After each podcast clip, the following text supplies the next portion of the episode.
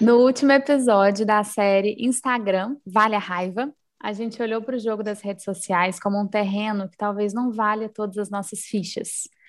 Isso a gente já não topa, sabemos. Mas e se mesmo assim a gente escolher seguir na rede? Um perfil ativo no Instagram precisa significar uma subordinação infinita às leis do algoritmo? Como cultivar um esquema digital que tem a nossa cara e a nossa vibe? Meu feed, minhas regras. Hoje vamos conversar sobre autonomia e protagonismo no Instagram. Bonjour, eu sou Amanda Moll e sigo acreditando que o mundo é de quem sonha. Oi, eu sou Stephanie Freu, comunicadora criativa de alma imensa e pés no chão, e esse é o Pitoresca Podcast.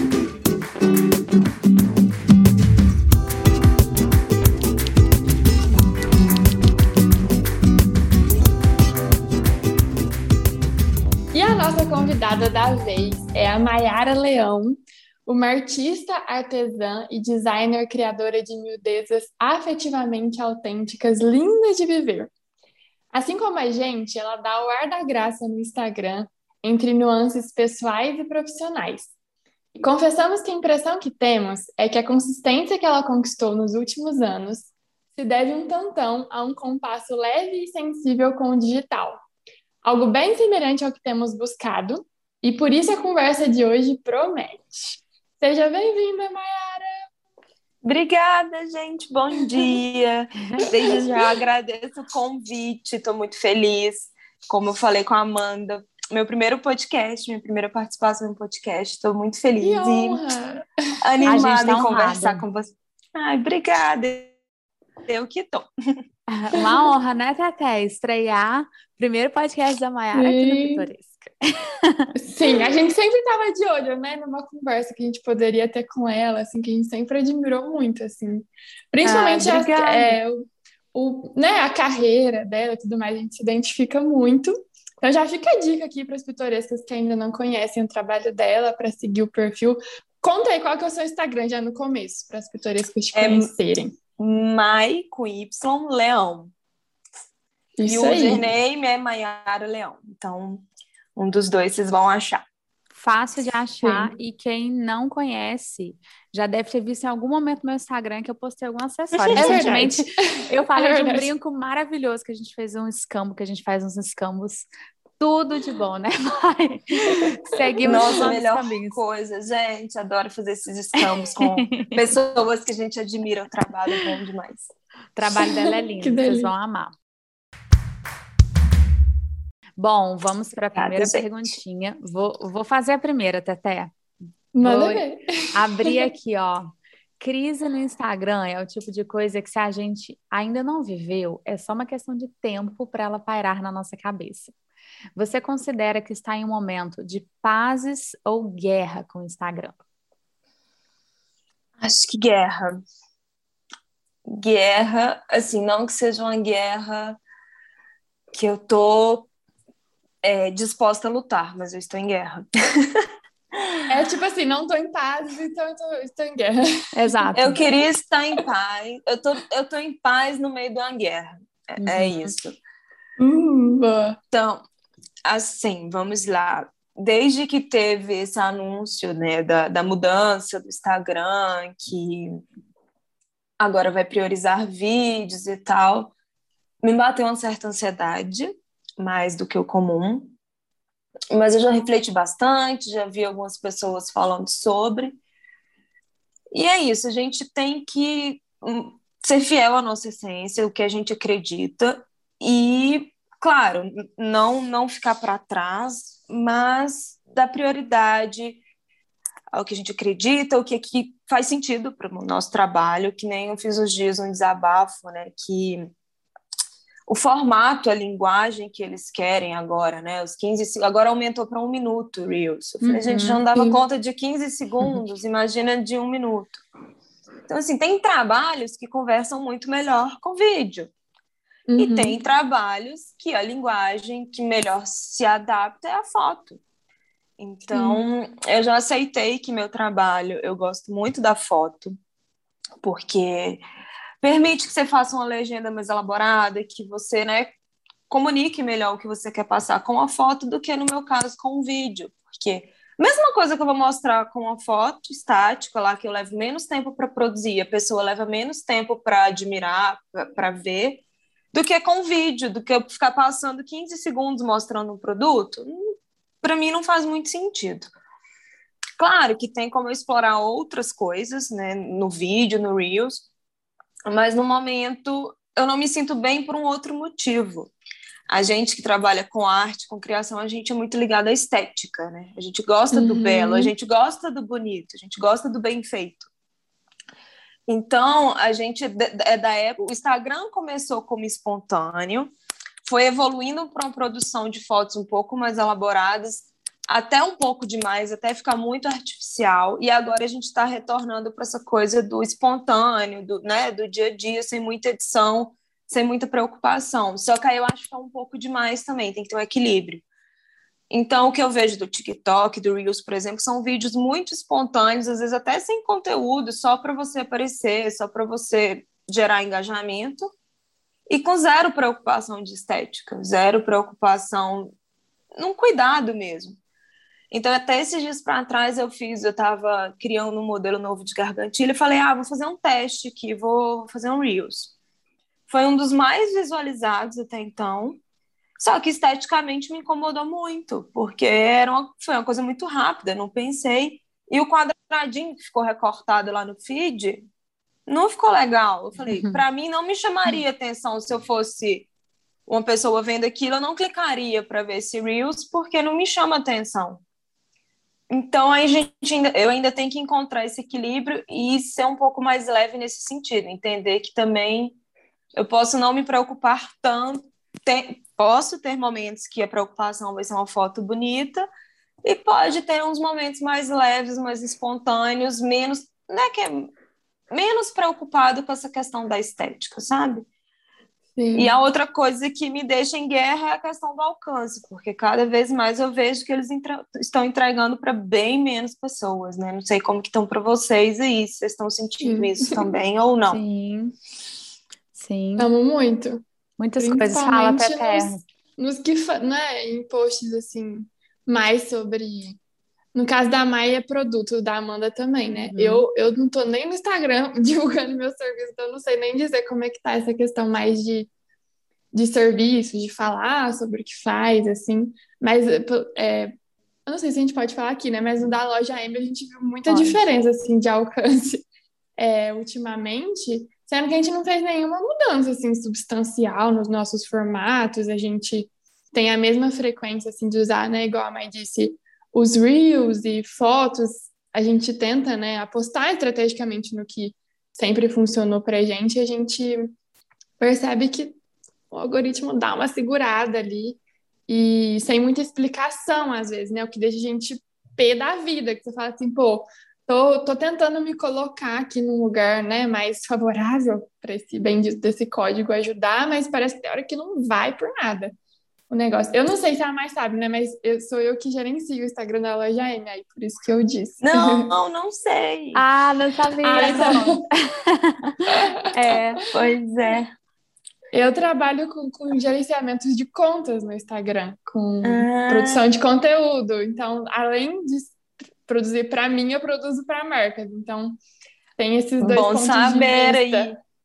É... Bom saber, porque às vezes eu preciso. Que para quem não sabe, né, quem está conhecendo meu trabalho agora, eu faço tudo sozinha, desde a criação e produção das peças até foto e gerenciamento do Instagram. Então, fica puxado.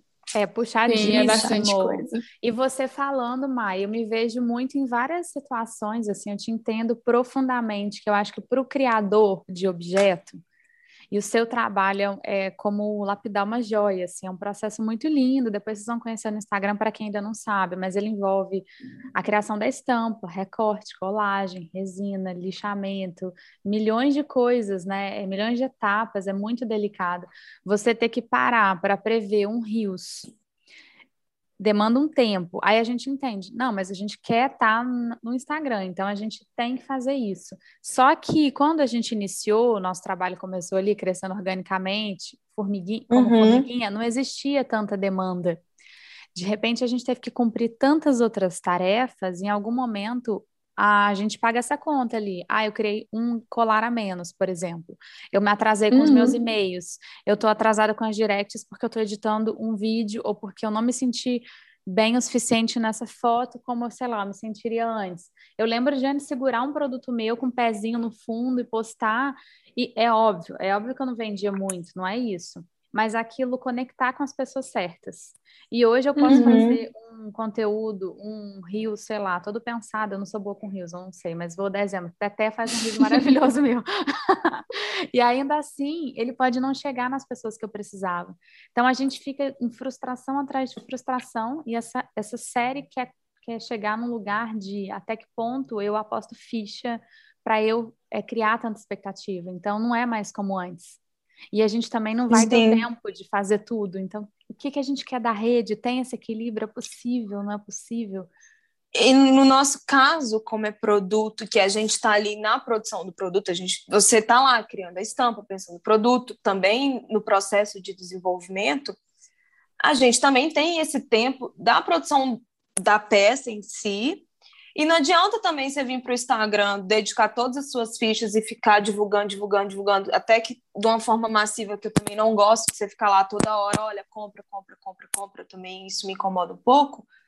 Você não vai ter produto para vender, porque você está é. voltada para divulgação. Então, esse equilíbrio de entre ter uma produção e conseguir atender a sua demanda e divulgar e mostrar para o mundo é muito difícil. A balança nunca está equilibrada. Se você vai para um ou outro despenca, porque além do tempo tem energia. Eu sinto que o Instagram, né, essa coisa de postar, de e outra coisa, eu fico muito preocupada em dar atenção a todo mundo, responder a todo mundo que, que me manda direct, até porque ainda tem umas encomendas que são feitas por direct responder todos os comentários. Então, assim, eu não me sinto bem em postar uma próxima foto enquanto eu tô dev... não é devendo, mas assim, enquanto eu não dei uhum. atenção para as pessoas na foto anterior, porque eu acho que é muito mais que postar uma foto, é ter uma troca. A pessoa demandou um tempo dela, a atenção dela ali comentando, eu quero dar esse retorno, atribuir, é, retribuir esse afeto.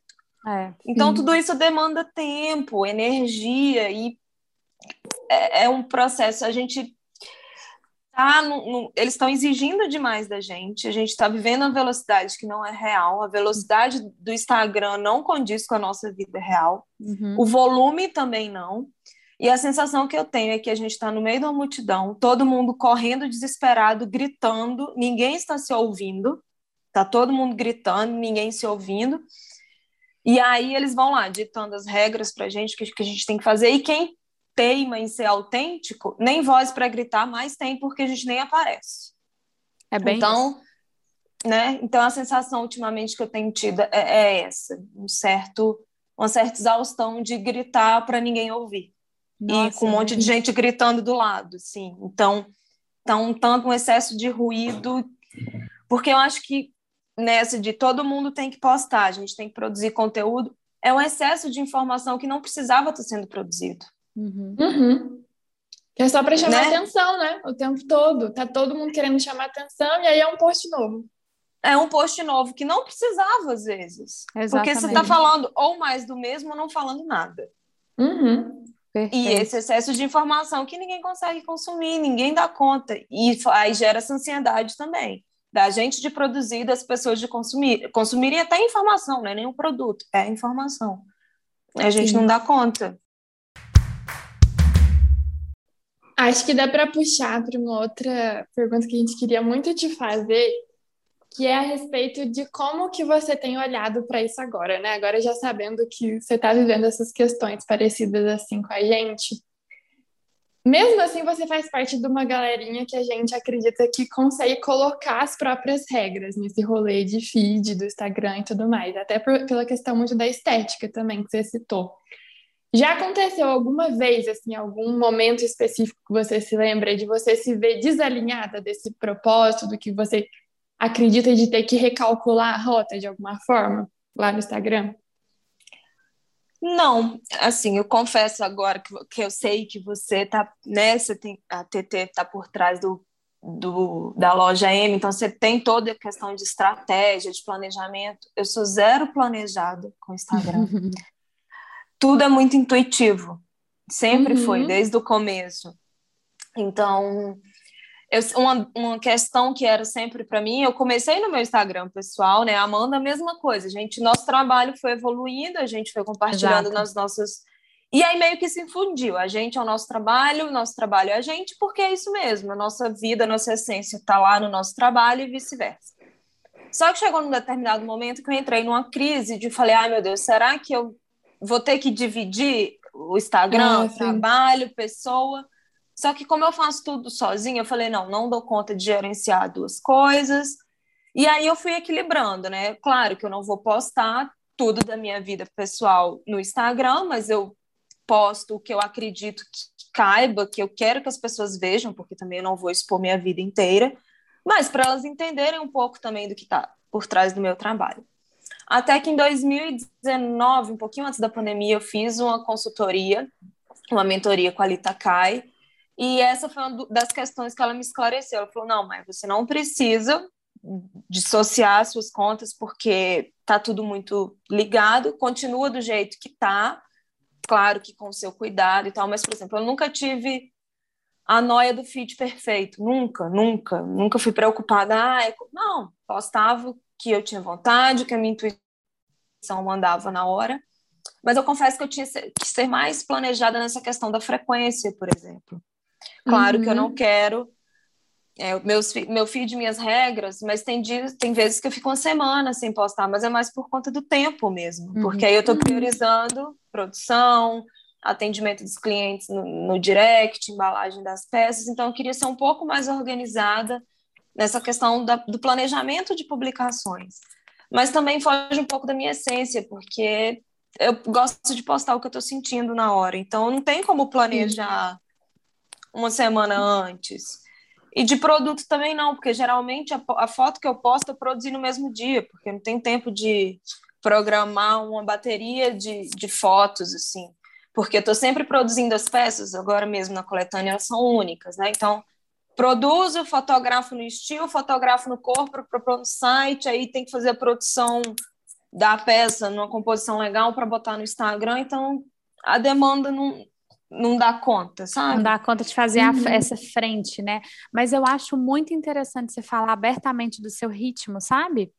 Porque ele é um ritmo que ele vai contra o que a gente vem é, fazendo e falando e ouvindo nos últimos anos. Ele é, ele é a essência lá do início. Eu entendo que tudo é um ciclo, que daqui a uhum. pouco a uhum. gente vê que também não é por aí, a gente vive ciclos, mas eu acho legal revisitar, sabe, fases que a gente já passou desse ciclo, porque também é uma forma de pensar. Você postar instantaneamente dentro do seu cotidiano, não, não, não precisar correr para estar tá à frente de, de uma coisa, você está ali no seu ritmo natural. Então, eu fico pensando, tá fora das regras, mas regras, a gente está falando aqui de meu feed e minhas uhum. regras. Então, é dentro dessa sua essência. Você consegue vender assim, tá sustentável para você, então faz sentido para você, não tem por que ser diferente. Uhum. Não tem lógica. Sim. Você tem que entrar no TikTok para você vender um colar, entendeu? É, é esse lugar que me pega muito. Eu acho isso bizarro. É, é, o cúmulo você ter que fazer isso. Nada contra as danças, assim. Sim, mas até porque outra coisa que a gente tem que ver é questão de público. Esses dias também eu estava vendo o IGTV da Tamires, uma fotógrafa de Brasília que tem um Instagram lindo que chama Sunday Slice. Ela é fotógrafa de comida. Então, ela falando, gente, as redes sociais, claro, a gente muda, né? As coisas evoluem. Mas as redes sociais estão olhando agora, elas estão se moldando num público muito jovem, que é o, o público que está lá no TikTok, e quer que todo mundo abrace esse formato novo do Reels, do, da, dos 15 segundos, que muitas vezes você não consegue nem passar uma mensagem, ou você vai me obrigar a ficar fazendo a dancinha apontando para as coisas? Não. Mas o meu público não é esse público. Um adolescente uhum. não tem o dinheiro ou não tem o desejo de consumir o meu produto. Uhum. Sim, é, claro que eu vou ter que pensar que daqui a 10 anos ele vai ser meu público, mas daqui a 10 anos ele vai estar consumindo outro formato Outra de conteúdo. Coisa. É. Então, por que, que eu vou abandonar o meu público, que hoje em dia acredito que goste mais de foto do que de vídeo, e de textos, pessoas que gostam de ler as legendas, e vou ficar fazendo dancinhas para tentar conquistar um público novo, mas que não vai consumir o meu trabalho? Nem minha arte, E aí eu posso também perder o meu público que já é fiel, que vai dizer, ah, olha, olha ela, ela tá... também. Ela é... é, ou então não é. vai se identificar fazendo dança, nada contra também, mas assim, eu não me vejo fazendo dancinhas e até queria, às vezes, fazer um reel, sei lá, trocando de look, mostrando várias combinações de colar, mas aí não uhum. dá tempo. Eu te entendo uhum. tanto. Ou eu faço colar, ou eu faço, ou eu gasto duas horas fazendo três peças, duas peças que seja, ou eu gasto duas horas fazendo um vídeo bem feito, legal, interessante, que ainda corre o risco de eu me frustrar porque o algoritmo não vai entregar. Exato. Sim de não converter venda essencialmente, né? A gente fica aqui muito fritando. Eu até, até ainda falamos ontem. Fiz uma promoção no site, e como é que foi? Ela falou, cara, eu não entendo o Instagram, porque os posts da loja floparam. Eu falei, cara, o meu meio que semi-flopou também, também não entendo, mas a promoção foi ótima. Então a gente não entende se foi o público que alcançou, se são as minhas clientes fiéis, que já valorizam demais uma promoção e sempre compram. A gente tá ali todo dia trabalhando e não tá sacando o que, que tá rolando. É igual você não saber em que terreno você está pisando. Isso é muito louco, cara. Se a gente não para para contestar, a gente literalmente fica refém, se sente insuficiente, passa um ano, dois anos se sentindo insuficiente, se comparando. E esse sofrimento, a gente está falando aqui de um lugar de marcas e pessoas que já pagam suas próprias contas há muitos anos, que já são bem-sucedidas, que são conhecidas no nicho, vamos colocar empreendedoras privilegiadas. Mas a galera Muito. que está começando está sofrendo horrores com isso. Se Sim. sentindo mal, é pouco, o tempo todo, porque já é refém dessa rede. Então, a gente quer falar sobre caminhos alternativos possíveis, além, Instagram, além do Instagram. A gente vai ficar, a gente curte, é legal, dentro da nossa essência, da nossa intuição, da nossa vibe. Tem outros caminhos que levam as pessoas para desaguarem no nosso trabalho também.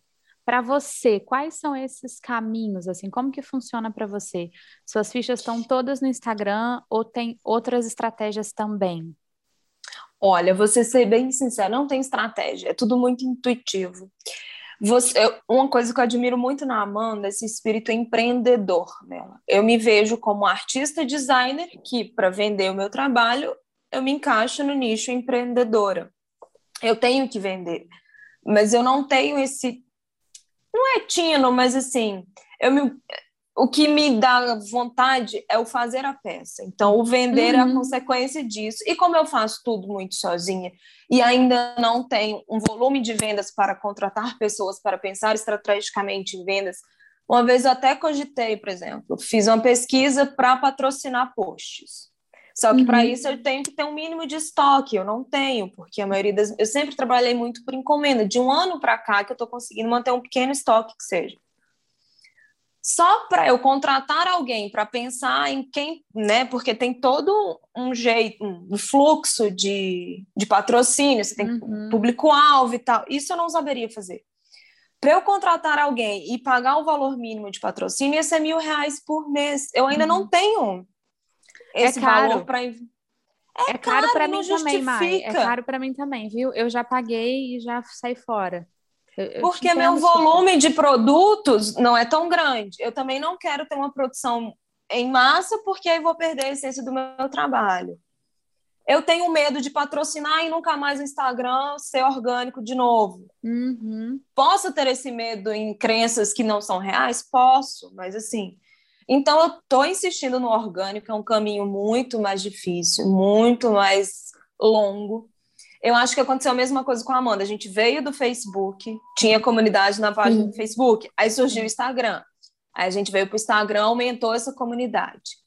O próximo rede social que surgiu é o TikTok. A gente não se rendeu. A gente está esperando. Vão chamar a gente de velha, vão chamar a gente de trintona, a gente mas é eu acho crise. que não é bem, A, gente é... é... a gente é crise. Ai, meu Deus. Mas assim, eu acho que também essa era do TikTok, a gente veio da era do Facebook e a gente vende produto. As é. pessoas é. dessa nova geração estão vendendo a vida virtual, o lifestyle, Sim, é o conteúdo, é a grande diferença. Então, o produto deles é o conteúdo que eles estão vendendo. É. Então, uhum. eles gastam o tempo dele inteiro produzindo o que eles vão mostrar. A gente está produzindo uma coisa real, física, palpável, e ainda tem que se preocupar. O nosso trabalho é duplo, assim, né, é. né? Nessa questão do, do produto. A gente tem que ter o produto físico e o produto conteúdo digital. Então, é humanamente possível para a gente. E essas pessoas mais novas, elas cresceram. Na nossa época, as crianças queriam ser paquitas. Hoje elas querem ser YouTube. É. é. E hoje elas querem ser youtuber, tiktoker. E aí é junto com isso, na nossa geração ainda, esse boom de coaches que surgiu, de né, como ganhar dinheiro na internet, eu vejo que está todo mundo querendo ganhar dinheiro na internet. E mais uma vez gera esse excesso de informação, esse excesso de ruído de todo mundo querendo ser visto e vender qualquer coisa que seja para ganhar dinheiro na internet e vende essa ilusão de que é fácil, mas não é nada fácil. É, e a loucura é quem faz produto se encaixar nessa mesma matemática. Porque eu acho que a gente está muito destrinchando temas nessa série, chegando num lugar de pensar não tem como, é insustentável. Então, qual seria a alternativa para você contratar alguém? Não dá, vai pesar. E é pesado mesmo. Fazer sozinha tá pesado, é pesado mesmo. É, sei lá, trabalhar mais horas, você vai ficar cansado. Então, não tem como fechar essa conta. E a pandemia ainda limitou a gente na internet. A gente não pode ir numa feira, por exemplo, para pessoas circularem, conhecerem nosso é, trabalho. É, exatamente ao mesmo tempo que a internet é maravilhosa, que leva nosso trabalho para o Brasil e para o mundo inteiro, ela nos deixou refém dessa lógica, né? Do ter que aparecer sempre, porque a gente tem que gerar visualização e lucro para o dono da, das redes sociais. É. Isso é muito louco, e a gente fica pirando o cabeção assim. Sim, mas acho que é muito bom, assim, a gente abrir isso, né? E tem muito a ver com o que a gente sempre se posicionou. A gente até criou uma série aqui no Instagram sobre ser negócios pequenos e o, uhum. como é essa dinâmica para a gente, porque também existe uma pressão a respeito dessa comparação dos empreendedores com os criadores de conteúdo e uma pressão para que a gente seja celebridades no Instagram, que a gente só vai ter um reconhecimento, que a gente só vai ter um negócio sustentável quando a gente tiver tal marca de seguidores, quando a gente já tiver vendendo massivamente, distribuindo em, em Renner, Riachuelo, sei lá. Como se só isso, isso para mim não faz sentido. É, Exato, isso é maravilhoso. Não. Porque pode ser um negócio sustentável, você pode ter sua consistência de marca com o seu jeito pequeno, assim, limitada às vezes de produzir os conteúdos, entregando menos conteúdo gratuito para as pessoas, vamos colocar assim. Sim, mas possível para você, fazendo com que isso seja mentalmente saudável, claro que é o mais importante, mas garantindo que você está se entregando, assim, e, e tipo de pessoa para pessoa direto, sabe? Isso é muito valioso também. E está sendo deixado muito de lado, como se a gente precisasse de intermediários, sejam eles, né, esses gestores de tráfego, pessoas que impulsionam o trabalho, como o próprio Instagram. Como se a gente não tivesse autonomia, né, e esse episódio é sobre isso, esse protagonismo da gente escolher não, eu vou produzir um rios por mês, porque eu quero, não é porque a rede precisa. Eu não vou produzir, eu vou continuar com as minhas legendas grandes e eu vou me contentar aqui, realmente, não vou ter mil pedidos no mês.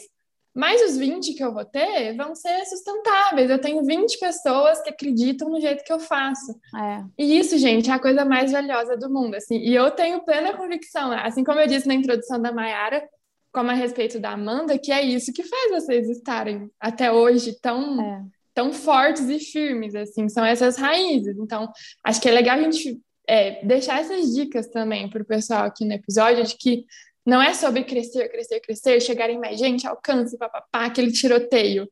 É, sim, continua sendo sobre ser de pessoa para pessoa, que a Mai falou de atender as pessoas pelo direct, gente, responder os comentários, é o mínimo assim, que a gente pode fazer. E não dá para fazer isso quando você é extremamente gigante. Então, pô, é. que legal que a gente consegue conversar com as pessoas e ter essa troca, passando um pouquinho de raiva no Instagram, passando muita raiva. Mas a gente ainda tem isso, né? E isso é muito valioso, assim, é maravilhoso. Eu gostaria de incentivar mais esse, essa dinâmica, sabe, dos empreendedores na rede. Falar só uma coisa que você falou, Mike, você não tem estratégia, mas eu queria dizer que eu eu acho que essa é uma das melhores estratégias, é porque a palavra estratégia ela ficou muito estereotipada como uma coisa que alguém do marketing digital está dizendo para a uhum. gente. E a gente fica bolada, porque a gente não quer ser essa pessoa. A gente é raiz, a gente acredita na intuição, rala pra caralho. Então a gente não quer que alguém fale qual é a sua estratégia. Mas essa nossa estratégia, usando a palavra lado, do jeito bruto, de apostar nessa, com convicção de que o orgânico tem poder, de que o nosso micronicho ajuda a gente a caminhar, que o nosso trabalho é massa, consistente, para mim é a melhor tacada. Assim, de verdade, eu também acho que fecharia com isso. É, é a questão da autenticidade, né? Acreditar naquilo que você faz, continuar fazendo, não não é muito difícil a gente falar não se compare, porque até no Pinterest, quando a gente está buscando, sei lá, referências para qualquer coisa, às vezes eu fico lá, falo, cara, tem tanta gente fazendo coisa incrível e eu. sabe? Paralisa, então, né? É. E eu acho que a gente tem, no meu caso e da Amanda, que a gente faz produto, claro que a gente tem que preocupar com o virtual, mas o nosso produto é real. A gente tem que preocupar como que a gente vai comunicar com o cliente no, no direct, por e-mail, como que esse produto vai chegar. Até é. mostrei isso nos stories eu preocupo com todos os detalhes, escrevo bilhetinho à mão, costuras, embalagens, porque isso fideliza o cliente. Então, em vez de eu querer buscar novos clientes, exato. Claro que a gente quer buscar novos clientes, mas eles vão vir, vão vir organicamente, sem eu precisar publicar. Porque quando eu vou publicar um post, ele vai atingir várias pessoas que não vai dar valor para o meu trabalho às vezes, né? Uhum. Então, quando você fideliza o cliente, quando você tem um atendimento é, não é particular, mas assim, nem personalizado, humano, né? mas é um atendimento humano, humano real. Mesmo. Você é, conversa, compreende as necessidades daquela pessoa. Às vezes eu peço um mês, por exemplo, para fazer uma peça, mas ela me fala: Nossa, eu quero dar para um presente especial, ou sei lá, vou viajar. Eu sempre corro, faço até o impossível para atender aquela pessoa. E aí, a partir do momento que ela recebe a caixinha bem cuidado, como você também pensa em todos os detalhes, você vai fazer com que ela comece a admirar o seu trabalho, vai te seguir, vai consumir seu trabalho, independente se ela foi impactada ou não pelo post no Instagram. Uhum. E aí é o, é o, boca a boca, ela vai indicar para uma amiga, a pessoa vai vê-la usando a peça, vai, ela vai mostrar o Instagram, ou ela vai presentear uma pessoa numa data especial e aquela pessoa presenteada vira sua cliente. Então, eu acredito muito nisso, no, no real, que ajuda também a criar essa comunidade. Então, é que nem você falou, eu não tenho essa estratégia de ah, mas eu acredito nisso do, do afetar as pessoas através do afeto. Exato. Né? A gente trabalha muito com afeto. Então, a gente afeta, impacta as pessoas com um trabalho genuíno, autêntico, que independe de um Reels ou de uma foto bonita. Sim, convenhamos, é muito mais legal, muito mais gostoso quando você tem o rostinho da pessoa e você consegue conversar e produzir direto para ela e atender o que ela precisa do que você, né, igual eu falei, ter esse intermediário que você nunca sabe, você nunca tem uma devolutiva, você nunca entende o cálculo, e é isso que deixa a gente perdida, né? Então, acho que essa possibilidade de ter uma conversa direta com as pessoas é uma coisa que pode reavivar, assim, muitos propósitos, né? É, reacender essas chaminhas, assim empreendedoras, por mais que, né, como você disse, mas você não se enxergue super assim, mas você está cultivando um negócio que valoriza as pessoas. Então, isso também é muito sobre empreender, né? Empreender é. não é só sobre estratégia. Técnica. É, talvez eu esteja falando do empreender nessa ambição de aumentar números, ter metas, dobrar metas uhum. e eu Sim. nunca fui assim. Eu quero, para mim, o que importa é ter significado, aquilo tem importância para a pessoa ela está recebendo uma peça que vai fazer ela abrir um sorriso, e eu ter esse, esse retorno dela, dizer, olha, gostei, uhum. bacana, do que, sei lá, aumentar a minha produção em cinco vezes e botar numa loja que não vai ter o cuidado com a peça, a peça vai ficar arranhada e eu não vou saber quem comprou, se ela gostou, se ela não gostou. Então, empreender, para mim, nesse quesito que eu falo, não tem esse tino empreendedor, é nessa questão de números, metas, Sim. e uhum. multiplicar e eu estou muito mais preocupada com o sentimento do que com os números, com o que aquilo significa do que quantos eu quantos por cento eu lucrei no mês. Uhum. E ó, posso dizer por usuária do trabalho da Maia há anos, assim, eu fico muito impressionada com os detalhes. E Maia, eu, eu consumo coisas de, de outros criadores e criadores, é o que eu gosto. Mas o seu cuidado, ele é ímpar, assim. Só quem compra o seu trabalho que tá ligado ao que a gente está falando. A embalagem, você que costura.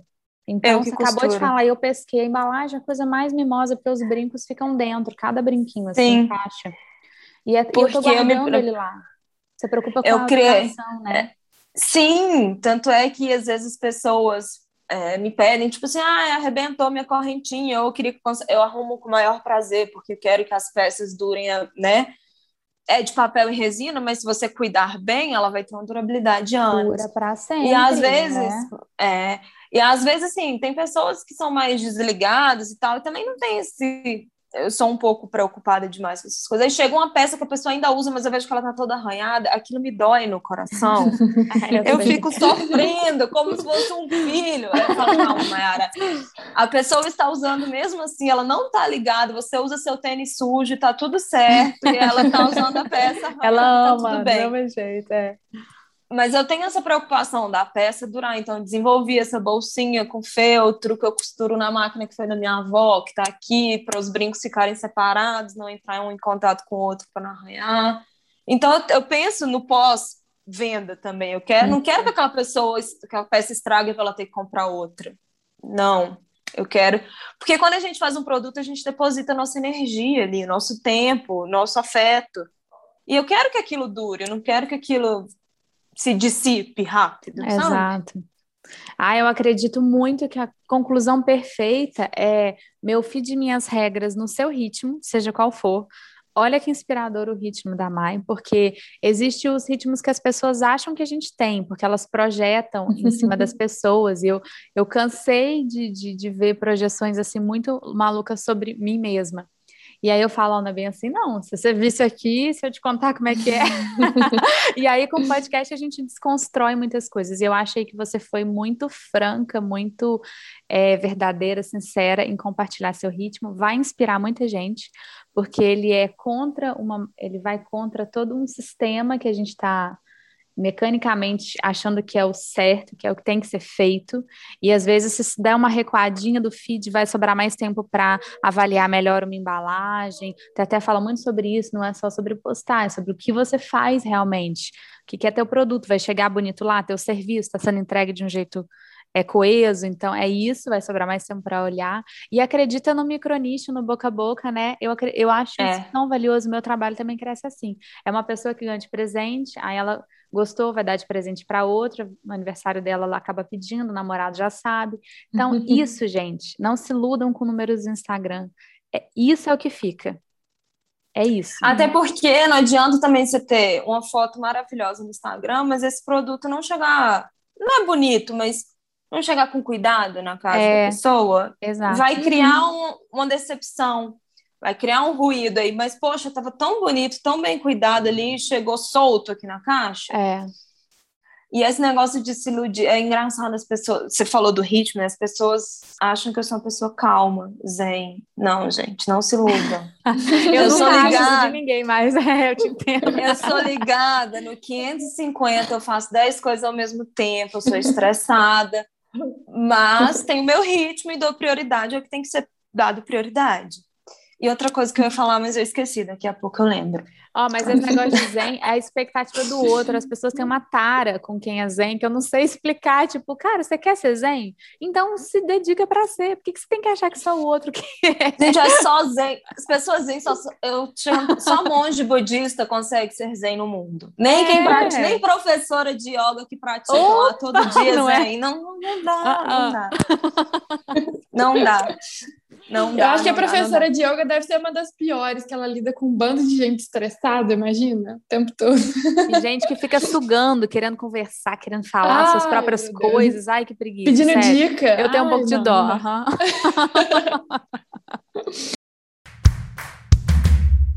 Teté, como você concluiria esse episódio maravilhoso? Eu amei.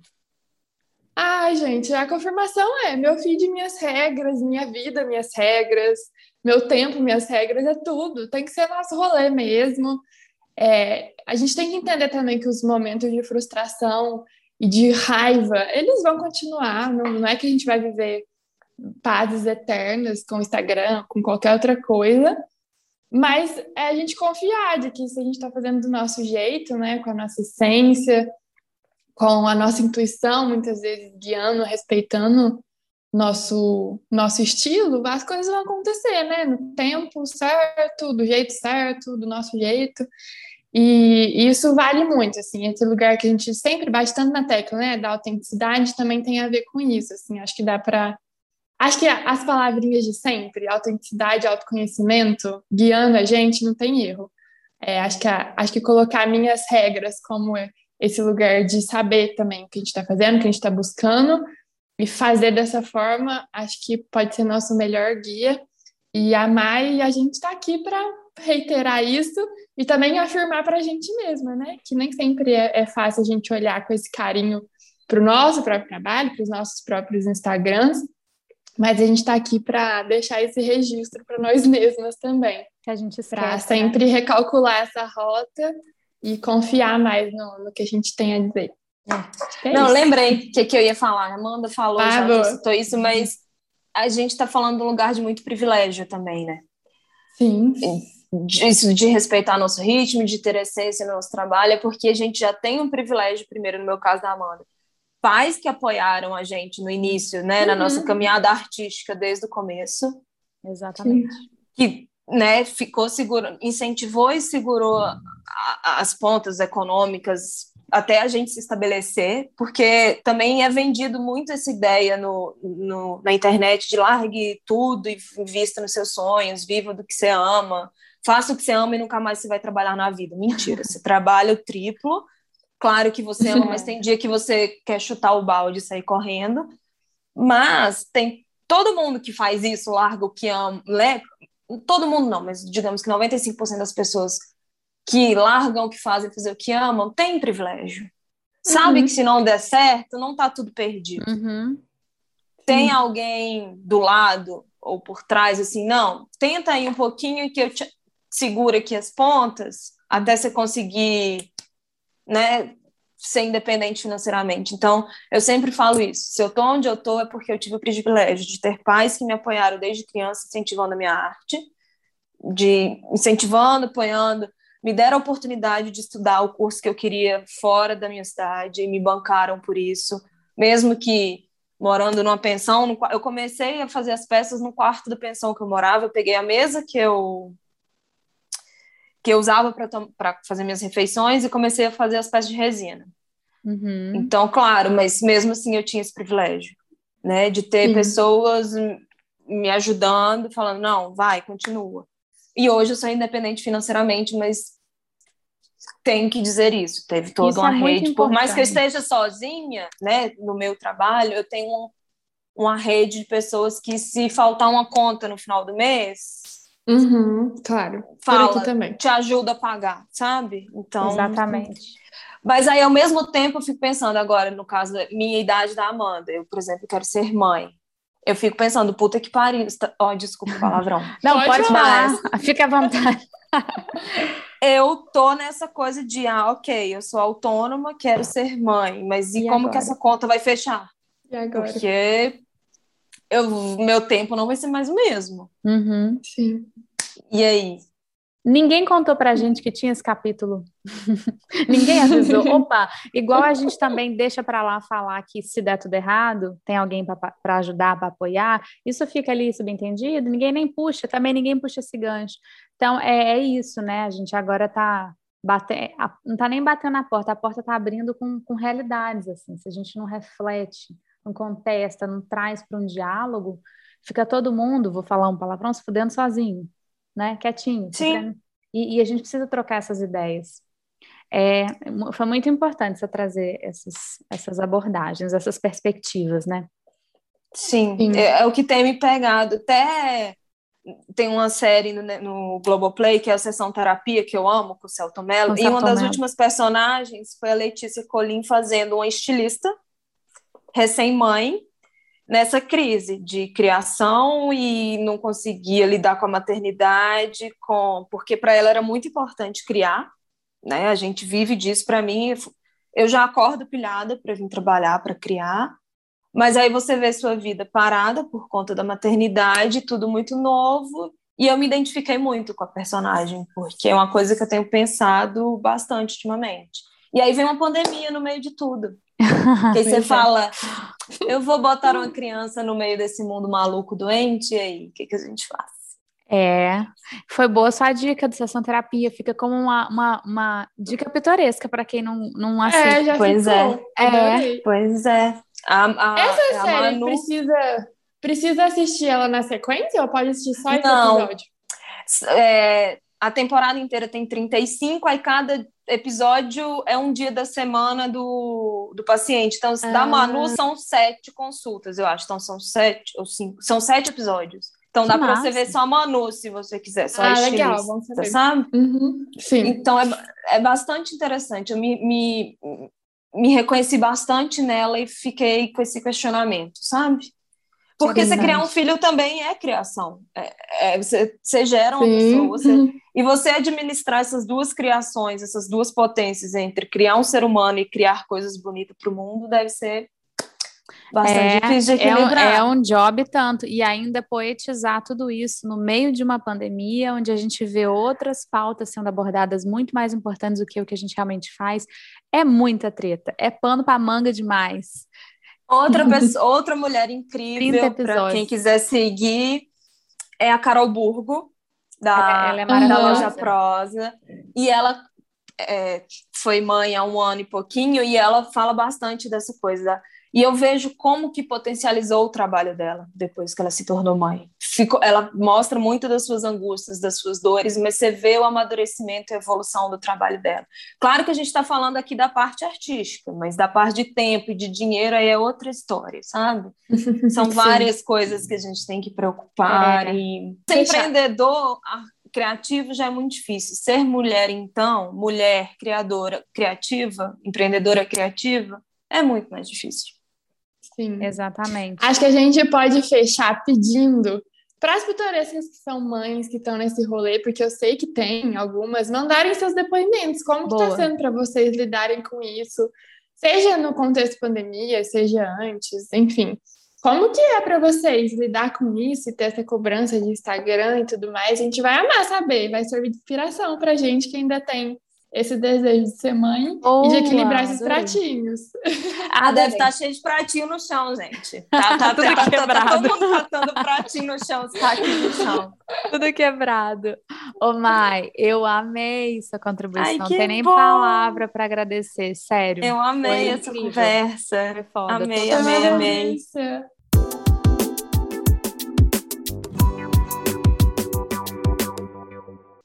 Bom, depois dessa conversa maravilhosa com a Mai, onde a gente falou bastante sobre feed, né? Meu feed, minhas regras.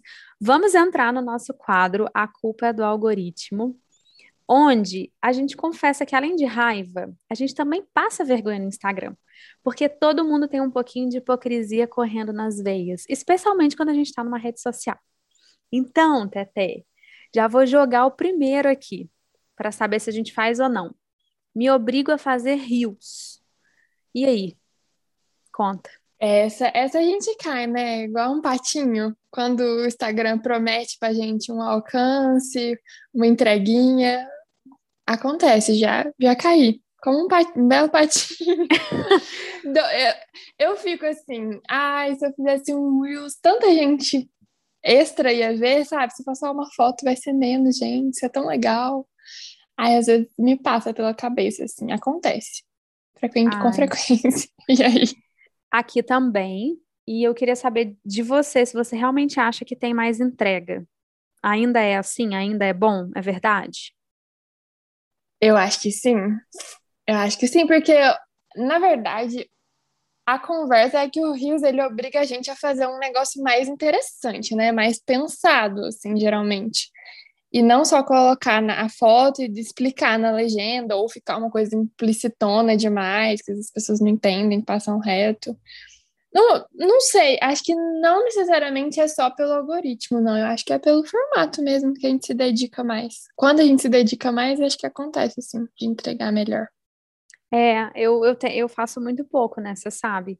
Mas os que eu fiz até hoje tiveram um número grande de reprodução, mas eles não tiveram um número bom de conversão, por exemplo, de venda. Ah, não é um não, dia não, que visitam não. o meu site, não é um dia que compram meus produtos, é um dia que eu só ganho lá, play, coraçãozinho, visualização. E aí, dependendo Sim. da estratégia, né, do, do negócio, ou até do conteúdo do Rios, meio que não cumpre a função, né? Aquela velha polêmica. É, exatamente. Muito bonito, pouco eficiente. É, tipo isso. Olha aqui, essa aqui acho que é mais para as influenciadoras, assim, né? Abrir caixinha de pergunta, ou abro de, caixinha de pergunta quando eu não, não sei o que postar, quando eu não tenho o que falar. Ó, eu vou, eu vou responder que eu não faço porque eu tenho ansiedade com a caixinha de pergunta. Todas as vezes que eu fiz, eu acho que eu não cheguei a fazer 10 vezes em toda a minha história de Instagram, desde que existe caixinha de pergunta. Todas as vezes que eu fiz, é, me deu muito trabalho, eu não consegui responder todas, eu senti muita ansiedade de saber que eu tinha que responder tudo aquilo, recebi uma outra pergunta que me incomodava, falava, caramba, que invasivo isso, ué, mas eu que abri a caixinha. Então eu fico meio num conflito, assim. Aí eu não abro muito, eu só abro quando tem uma função real. Mas eu vejo que as pessoas abrem muito e eu tenho a sensação de que quando abre, é só assim, manda uma pergunta, fala o que quiser, é quando tá precisando desse engajamento. Sem julgamento, assim, tô falando uma boa. Exato. É um bom ponto, eu também acho. É, quando você fala, tipo, ah, manda uma pergunta aí, tipo aquela aquela frasezinha padrão, né? Tipo, pergunte-me alguma coisa, sei lá, que tem no Instagram. Quando é esse climão, você pode ter certeza que foi baseado ali, não tenho nada para falar, me pergunte alguma coisa para tirar uma ideia aqui. Esse esse papinho furado, né? Então, mas eu acho que isso é uma coisa mais de mais de pessoas assim que já se expõem na internet que isso funciona, sabe? Porque pessoas comuns, assim, de perfis, perfis comuns, tipo, eu pedi, eu coloquei uma caixinha essa semana pedindo uma dica que eu precisava muito, que era Ai, uma marca de biquíni. Ninguém me respondeu nenhuma que prestava. Jura? Assim, ou era uma marca que eu já conhecia, ou eram umas assim, que não era aquilo que eu tinha pedido, que era bonito e confortável. Daí não foi muito produtivo. Aham. Então, eu acho que você tem que ter um movimento, assim, não é que ela seja uma estratégia para todo mundo, não. Mas para gerar, né, o dia que você não tem o que falar, para a maioria das, das pessoas funciona. É, mas vou Hipocrisia, dizer, né? pra mim não funciona, viu? Pra mim não funciona nesse sentido. Eu acabei de lembrar que você falou que você abriu do biquíni. Uma vez eu falei que eu nunca fiz, mas eu fiz uma vez sim. Acabei de lembrar. Teve uma vez que eu tava numa semana tão flopada, tão flopada, que eu abri uma caixinha dessa. Exatamente como eu falei que eu acho que as pessoas fazem. E eu lembro que eu não recebi nenhuma pergunta. Eu tenho uma Jura? super flop. Aham. Era, tava tão flopada que nem a minha caixinha de perguntas serviu pra nada. Eu vi aquilo e pensei, gente, ou realmente meu Instagram tá muito ruim, ou essa estratégia é um bingo. Ela funciona às vezes, as- em algumas semanas, em outras não. Eu tinha esquecido desse episódio.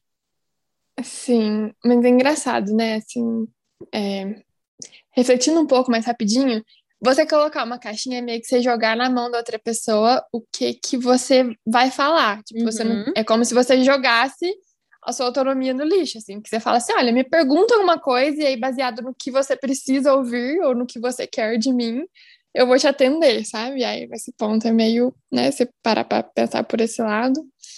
Já que a gente está falando tanto, né, de, de ter um espaço com autenticidade, autoral e tudo, acho que é um pouquinho problemático Verdade, também. problemático. E se a gente fosse fechar com uma chavinha de ouro só para puxar aquela sardinha pro nosso lado, vai ver as pessoas gostam do que a gente já faz, elas não querem dar ideia, elas falam, não, cala a boca, continua falando que você já fala que tava bom.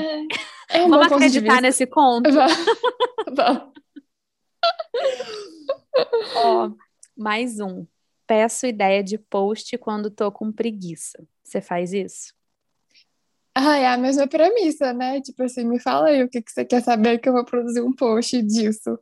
Não, eu acho que eu não faço isso, mas eu vejo bastante gente fazendo, né? Bastante marca. Até nos stories, né? Tipo assim, ah, é o que você quer ver aqui. Uhum, Eu acho que faz sentido em algumas alturas, tipo assim, ah, você estava sumida, daí voltou, tá fazendo um reposicionamento ou tá mudando o sentido, enfim, quer ter uma devolutiva. Mas assim, por preguiça, acho que não. E você? Não, não. Eu sou leonina e controladora demais para fazer isso. É, eu não, eu tá tudo planejado ali. Se flop, eu fico meio chateada, eu uso outras estratégias, mas não costumo pedir. Não, eu gosto de fazer realmente o que eu já pensei, o que eu consigo, o que eu sei que eu faço bem. É, é mais sua cara. eu sou bem essa pessoa. E, isso, isso é uma coisa interessante. Por muitos momentos eu fiquei num conflito, assim, nossa, mas é muito eu fazendo e tal. E eu, será que eu tinha que trocar mais? Mas aí cai naquele negócio de como eu não sou influencer, não, esse não é meu job principal, eu acho que eu posso, porque eu tô criando objeto, tô, meu trampo é outro, mas se eu fosse influencer, aí eu acho que eu ficar, me preocuparia mais em trocar. Eu acho que depende do tipo de conteúdo que a pessoa tem. Total, também acho. Olha aqui, essa aqui é muito boa. Marco gente desconhecida em sorteio. Ou gente nada a ver. Ah, essa tenho uma resposta muito boa. Eu nunca fiz isso. Eu já marquei amiga em sorteio, já devo ter te marcado talvez só um, duas vezes, sei lá. Muito pouco, porque eu não acredito muito em sorteio, eu sou uma pessoa meio desacreditada nessas coisas. Uhum. Eu sei que é real, mas eu nunca acho que eu vou ganhar. É isso. Uhum. E a outra coisa é, eu sou marcada em sorteio todo dia por alguém que eu não conheço. Então, eu acho o ó. O ó. Não tem um dia que eu passe sem ser marcado no sorteio. Como eu sei que é um saco, eu nunca fiz com ninguém. Assim, desconhecido. É, mas pensa, pra você, então, é tipo um negócio. O pessoal bate, uma, bate cartão ali de te marcar no sorteio. Mas imagina a gente, assim, eu, mera mortal, vejo ali, fulano te marcou em um post. Daí eu acho, nossa, alguém me marcou, tipo, uma coisa interessante. Ainda mais quando é uma pessoa, sabe, distante, assim, desconhecida, acho que não. Mas pessoa distante, uma amiga ali de infância, que você não tem contato mais, aí você fica naquela curiosidade. Aí você chega lá para abrir a notificação, era marcar em um sorteio. Ah, não, é decepção, a miséria. É igual É, abrir o eu- eu pote de feijão, fazendo. de sorvete e ver que é É feijão. puro, é puro, é puro. Mas eu sou o contrário de você. Eu, eu sempre acredito que eu vou ganhar o sorteio. Aí eu marco, assim, às vezes, quando eu quero muito. Recentemente, eu marquei as pessoas num kit de cozinha que tinha vários aramados, que é meu sonho. Aí eu marquei várias pessoas distantes. Mas eu não ganhei. Mas você já ganhou sorteio, não já? Já, já ganhei. Já ganhei sorteios, concursos. Eu sou boa, mas acho que a minha maré de sorte deu uma passada, uma baixada. É, Sim. eu nunca ganhei sorteio. Mas eu me considero uma pessoa de muita, muita sorte, mas eu- rabuda na intuição, de descobrir coisas, acertar número, umas coisas assim. Mas em Uhum. sorteio eu tenho birra, é uma coisa meio pessoal. Até, sei lá, tem um negócio aqui da cidade, na Sul Minas Cap, que de vez em quando eu compro. E o Thales, ele compra sempre, meu pai compra, eles, eles compram sempre com a maior fé. Acho que me falta um pouco de fé no sorteio. Vou, vou É, marcar os desconhecidos, tá? Vou- gente, vou marcar desconhecido. Acabei de decidir aqui, vou começar a marcar. Vou começar a fazer isso. Olha, não adianta. A sorte é quanto mais lances, mais sorte, né? Então, os conhecidos acabam no momento, eles esgotam, aí a gente tem que apelar. É verdade. Dá pra ir mais um de A Culpa é do Algoritmo? O que, que você acha? Vai mais um, então, vamos. É porque esse aqui é muito bom e esse que eu sei que você faz. Não sigo, Hum, mas bato ponto todo dia no perfil de fulano. Não sei se todo dia, mas eu sei que você faz isso que você falou no episódio. eu já falei isso, eu faço assim, faço de gente comum, de gente famosa. É, eu não gosto de dar ibope para perfil de fofoca, que eu acho demais. Ah, é. Mas eu sou a fofoqueira interna ali, eu faço o meu job freelancer de fofoqueira. Não, eu, eu, eu, eu faço também, mas é sempre pelo pesquisar. Não sei se é assim que você faz. Sim, sim, sim. Ah, ele, ele te puxa, né? Aí eu dou uma É. olhadinha e falo, o que que é isso aqui? Eu tenho uma coisa com grávido, eu adoro ver pessoas grávidas. Então, se eu vejo a pessoa com barriga, eu já, deixa eu ver quem que tá grávida. Ou então criança, cria, eu falo, ah, esse, esse meme é ótimo. E agora eu tô batendo muito cartão em tudo que o Explorar me entrega, que não é um perfil exato, com a dancinha, olha a ironia, de uma música que a pessoa faz assim. Ai, gente. Explica, ninguém tá. Como que eu vou falar? Ela assim, de, de Kennedy, de Kennedy, de Kennedy, Kennedy, Kennedy. Não, não, não, não, não, você já viu? Ela fala fantastic. Eu só sei que ela fala isso. a pessoa vai pulando e dançando com o bracinho assim, você já deve ter visto. Depois I like to move uma. and move. É uma música do Madagascar. Ah, eu sei que música é essa, mas eu nunca vi, juro. Tetezinho, vou te mandar. Ele tá no seu radar só, então. Eu tô viciadíssima. Tudo que me entrega disso, eu entro em perfis que tem essa Ai, dancinha. vamos fazer essa dancinha? vamos, vamos. Essa é tudo, essa é tudo, sério, é a nossa cara. Vamos fazer ela pra gente se render virar o jogo? Vamos virar esse jogo? Vamos, hipócritas, né, gente? Estamos aqui pra Claro. isso. Fechou, então tá. Tá bom, então você me manda, que qualquer coisa eu apago essa parte do episódio aqui, se for. Você vai adorar, é tudo. Eu vou se eu não for mandar. capaz. Não, vai ser zoado, se eu não for capaz, porque ainda tem isso. Não, você vai ser capaz, sério. É freestyle. Então tá, beleza, eu vou aguardar, gente. Aguardem também. Qualquer dia aparece aí no seu feed.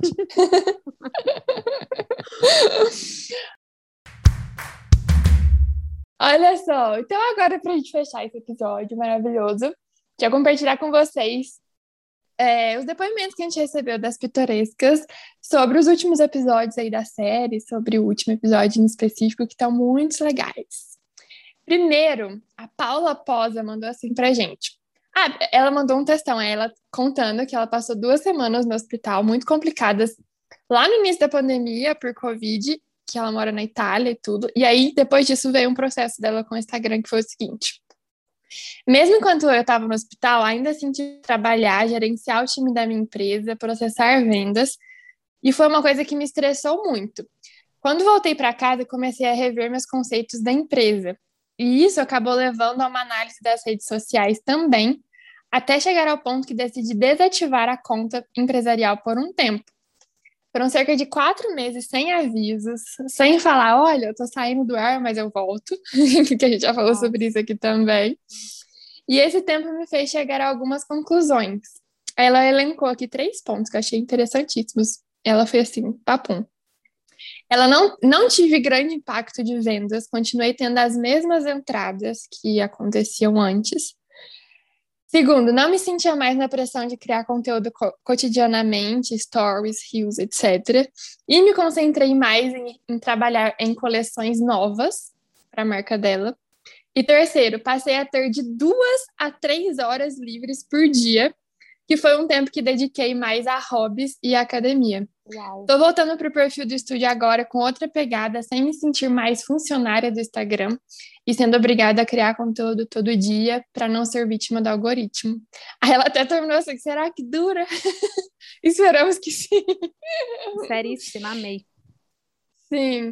E aí depois, uma outra pitoresca mandou um, depoimento muito semelhante, assim, no mesmo contexto, que foi a Luísa Helena, que também passou por esse processo de, de ficar algum tempo adoecida no hospital, e isso levou a uma transformação que também envolve o Instagram, olha só. É, Ela falou assim: Eu tinha um perfil antigo onde eu compartilhava minha caminhada no autoconhecimento e experiências da vida, além do meu trabalho com a arte. Passei 2020 todo sumindo por uns dias em crise de existência. Em dezembro desse ano, passei por uma questão de saúde bem intensa, depois de me desdobrar muito trabalhando e sendo mãe. Passei uma semana no hospital sozinha e decidi que a vida ao vivo era o que eu queria viver e que eu precisava encontrar um caminho saudável para o meu corpo e principalmente para minha mente. Entreguei meus produtos só quando melhorei em janeiro e todo mundo que comprou foi tão amoroso e compreensível comigo que eu entendi uma coisa. Eu estou criando a minha forma de trabalhar e não preciso reproduzir o que as pessoas estão fazendo. Quem gosta de mim do que eu faço vai estar comigo independente do Instagram. Aí ela até comentou que ela tem é, aplicado agora, que é o seguinte: normalmente na sexta eu excluo o aplicativo e me proponho a ficar de dois a três dias sem entrar. Encaro o Insta como um trabalho, então faz sentido eu bater ponto na sexta, né? Nosso sonho de princesa. eu gosto de saber que tenho como compartilhar meu trabalho na internet, que ele chega a muitas pessoas, mas é importante para mim ter a consciência de que a vida offline e o de que a vida offline e o que eu produzo é o que importa. Olha só, gente, cheguei a arrepiar aqui inteirinho. Meu Deus. Concorda, assim, a gente concorda tanto que fica até com medo do que fala para não se sobrepor e se enrolar nas palavras, né? Porque elas já falaram tão bem. Eu acho que a gente não precisa falar nada. É tipo assim, nossa, eu acho que é, é ainda mais é, comovente, não sei se seria a palavra, mas tipo assim, não é que elas precisaram passar por um período tenso, assim, de ficarem doentes. Não é que a gente tenha que passar por um momento claro. desses. Mas às vezes precisa acontecer algo para marcar essa transformação, assim, para a gente perceber que precisa mudar a chave, né? E que bom que elas tiveram essa percepção, assim, e que realmente está mudando, né? Que consigam permanecer assim. E que a gente não precisa também desses sustos todos, né? Para a gente se atentar ao que realmente importa, como ela falou no final. É, e a minha preocupação maior é desse elástico, de ter a consciência e depois ir voltando devagarzinho para o mesmo modus operandi, né? Mas eu acho Sim. que falar sobre isso e ter essa reflexão com mais pessoas é, tem um apoio, né? Saber que não é só uma rebeldia, tem várias pessoas pensando isso, e aí encontrar um ritmo possível é muito legal. Sim. Adorei, adorei. Muito bom. Vou ler mais duas, opiniões, duas opiniões, dois relatos, né, de ouvintes do Pitoresca que enviaram para gente. A primeira é a Paola Gilson, e ela falou assim: Tenho escutado os episódios sobre Instagram e preciso indicar duas pessoas por aqui que têm um ritmo de postagem mais slow, porém com muita qualidade. Isso também poderia nos levar a pensar nesse ritmo de slow content que está surgindo com força também. As pessoas são o arroba Rafiuk, com dois Fs e K no final, e o Tiago, do arroba tira.do.papel. Ah, é tira do papel a gente conhece, né, Teté? Sim, a gente conhece. Vamos aqui abrir o jogo. Não é o perfil que começou a seguir o Pitoresca? Sim, gente. Ah, então conta. Tiago começou a seguir o Pitoresca do nada. A gente deu uma surtada. Verdade. Porque a gente sabe o quanto que ele é foda. E a gente ficou muito surpresa. Daí eu descobri que ele tem um podcast. Eu tô doida para começar a ouvir, porque ele é muito inteligente, muito massa. Tiago, se você estiver ouvindo isso aqui, meu filho, vamos, vamos fazer uma collab? A gente quer te chamar para um episódio. Diz que sim, fala que topa. Quem sabe é, encerrar com ele, hein? Seria tudo. Hum, seria tudo. E é uma super dica mesmo, gente. Quem ainda não conhece, super vale. É muito bom o perfil dele. Ó, e ela fala aqui, parabéns por, uma, por essa série, pelo podcast como um todo. acompanho desde o primeiro. Ai, que fofa. E toda quinta de manhã já entra no Spotify procurando o EP novo do Pitoresca. Ai, gente, que amor. Aí eu fico Sem honrada, condições. é muito bonitinho isso, né? É o que a gente faz com os pods que a gente gosta, né? Então é muito legal saber que as, que as meninas fazem isso com nós também. Sim, muito fofo. Desculpa pelas vezes que eu atraso, às vezes, meu texto, ele só sai de tarde, você ah. tá de manhã esperando. Vamos falar aqui, Acontece. ó. De, de 15 em 15 dias, a gente tem total licença poética para colocar nossos episódios solos. E a gente sola em qualquer horário. E até até solou no último episódio que foi sobre a bagunça, eu bagunça. Maravilhoso, eu amei. Conta até o que vocês acharam. Não sei se você já recebeu feedback dele no seu, Teté, mas as pessoas sempre acabam ouvindo depois, né? Quando elas Sim. Lá no último dão uma maratonada para trás. Então, ouve esse episódio. Isso. Tá muito legal o formato. Sim, depois contem mesmo o que acharam, tô curiosa. Eu amei, né? Eu te falei, eu amei. Aposto muito nesse flow. Deu play e falou. Jéssica Lucy escreveu. Assisti pela primeira vez. Assisti. Ai, às vezes eu falo. É isso. muito comum, gente. É Acontece muito. sempre comigo quando lá assistir. Me dei conta só agora. Ah, é que a gente ouve imaginando, tá certinho. É, é pela... pela primeira vez o podcast de vocês e me deparei justamente com o último episódio sobre o Instagram e fiquei simplesmente encantada com a leveza que vocês abordaram o assunto e com as verdades levantadas na conversa. É muito bom poder encontrar um conteúdo de tanto valor de uma forma tão incrível como vocês vêm fazendo. Continuem, continuem, precisamos disso. E sim, essa rede está cada dia mais cansativa. Aliás, exaustiva para nós que precisamos dela para apresentar nossos produtos, vender, conectar. Adorei o podcast, já está na minha lista de favoritos. Ai, gente, fofura. Esse episódio é daqueles que dá um biscoito para gente, mas que é o que a gente precisa às vezes para continuar motivada e certas de que vocês estão se conectando com o que a gente fala, e entendendo que a gente quis problematizar com leveza, com bom humor, A gente não está querendo fechar um raciocínio. Eu e a Teté não fechamos raciocínio nenhum depois de vários episódios, né, Teté? A gente está aprendendo ao longo uhum. do caminho. Com certeza, nesse um ano, um ano e meio, se a pessoa pegar assim para maratonar tudo uma vez, ela vai perceber umas mudanças de opinião, uhum. umas hipocrisias. Acontece, gente. A gente muda de opinião. fala umas coisas. Às vezes eu falo uma coisa aqui na gravação, e aí no dia seguinte eu já eu vou editar e eu falo assim, nossa, eu falei, né, muito no ímpeto, assim, poderia ter ou explicado melhor, ou não era bem assim. Mas a, a vida é desse jeito, né? A gente fala e falar, enfim, é, é bem complexo. Mas perdi o que eu tava falando no começo. Eu amo, não corta, por favor. É isso. A gente, vida a é gente tá jeito. no sábado, vibes. Vamos falar real. Eu acabei de chegar, de sair na pracinha. Teté tava onde? Vai daqui a pouquinho. Eu tava passear. no sofá com meus gatos.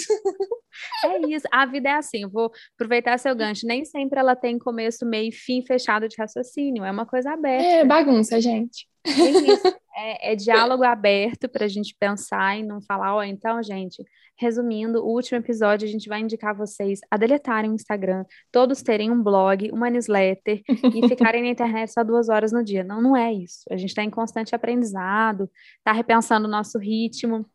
É, quando a gente critica as dancinhas, né, que eu vou trazer isso aqui porque isso é uma polêmica, afinal eu sou uma pessoa que ama dançar. A gente está falando de enquanto criadoras de coisas, vender um objeto, tendo que apontar para ele dançar sensualmente, segurando, por exemplo, a minha canequinha esmaltada, não é algo que eu estou disposta a fazer. Em contrapartida, eu amo ver as dancinhas de dançarinos, de pessoas que são desse rolê, eu consumo, eu gosto. Então, é, são recortes de reflexão. Nada fechado, não é trago verdades, é trago dúvidas e pensamentos. E é isso, eu acho Porque que a gente traz para cá para pensar também. É tipo uma terapia pra gente real. É, a claro. gente coloca para fora pra gente organizar. Às vezes, às vezes a gente olha para as ideias que a gente expôs e às vezes elas não estão organizadas, às vezes elas não fazem tanto sentido, mas a gente está aqui falando e é nessa tagarelice que a gente se encontra, se desencontra, se reentende. Uma muda de opinião, ou a gente entende o ponto de vista uma da outra. É isso, gente. Um balaio é maravilhoso. É isso.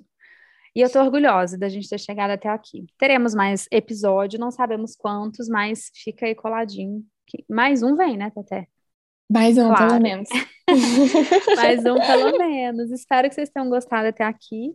E as respostas estão sendo muito gentis e queridas. A gente está sentindo esse carinho. Sim. Manda lá no, no Pitoresca, arroba Pitoresca Podcast, nosso Instagram. Quem sabe a gente lê o seu depoimento aqui no episódio da semana que vem, ou nos próximos, a gente vai amar. Ler e partilhar com as outras pitorescas aqui, né? É isso, gente. Muito obrigada por ouvirem a gente até aqui, essa falação toda. Um beijo. Beijo, até o próximo.